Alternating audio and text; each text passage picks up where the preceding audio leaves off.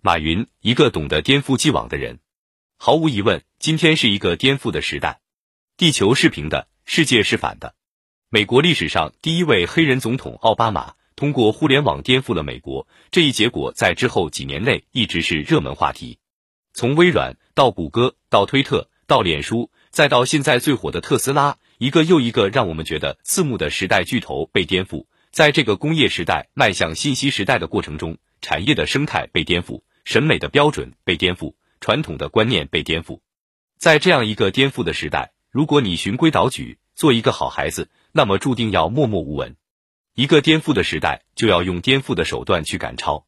马云是一个坏小子，从他跟人打架打得缝了十三针，我们就知道。所以，他不但于颠覆既往，就像他从一本人生顿悟。从而改头换面，似乎成了好孩子认真备考一样。马云本来是有机会成为中国雅虎的，不光是杨致远当年向他发出邀请，请他当雅虎中国的总经理，而在当年，如果他真的能说服别人把内容搬到他的网站上，说不定马云就成了中国的雅虎了，那就没有新浪、网易、搜狐什么事了。但是拒绝和没有变成中国雅虎未必是坏事。虽然在之后的若干年里，马云只有眼睁睁看着中国互联网市场翻天覆地的变化，看着互联网成为一个八卦、娱乐、流行的大舞台。在马云之前，甚至直到现在，我们买电脑的理由跟我们实际的用途往往是背离的。我们的理由是电脑用于工作，能干很多事，结果我们买来电脑主要是玩游戏、看碟，哪怕用上了搜索之后，也只是用来搜搜小道消息和网络红人。比如我们搜二零一零年国庆刚出炉的号称超越凤姐的小岳岳，可以达到一百万条结果，而搜李开复却只有六万条结果。有无数的时代英雄大喊互联网必将改变世界，结果我们在家里只是看到互联网改变了娱乐。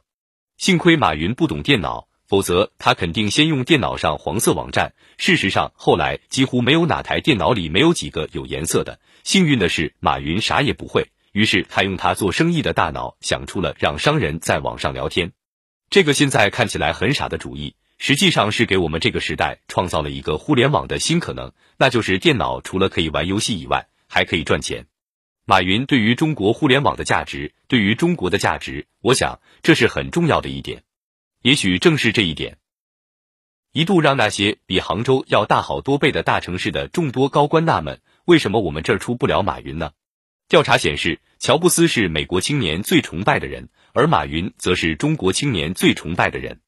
他们有很多的相似之处，完美而又极端。他们都以完美的创新颠覆着他们身边的世界。乔布斯改变了消费电子的游戏规则，而马云呢，则是教会中国人正确使用互联网的第一人。马云是一位造梦大师，他能把他天才的想法植入他的团队，变成他团队的血液和生命。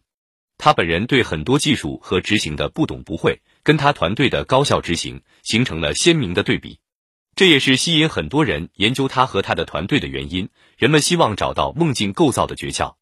事实上，研究马云的人和书都非常多，而对马云的研究再多可能也不为过，因为无论在哪个层面，我们似乎都可以看到马云及其团队令人惊羡的颠覆与创新，就像千山万水踏遍之后。轻舟已过万重山，飞流直下三千尺。马云最为人称道的就是他不断的颠覆和层出不穷的创新。但正如马云自己所说，如果重新来一遍的话，他和他的团队未必能有今天的阿里巴巴集团。一切除了坚持之外，还有几分幸运。那么，除了幸运，还有什么是必然？还有什么是我们能从中窥破成功天机的呢？马云的颠覆智慧就是这样一本书。马云是一个懂得颠覆既往的人。我希望以颠覆式的思维来解读马云，第一次去思考颠覆是怎样的一种能力，是怎样的一种智慧。为方便读者，本书分为三大部分来解读马云的颠覆智慧，分别是思想篇、行动篇和境界篇。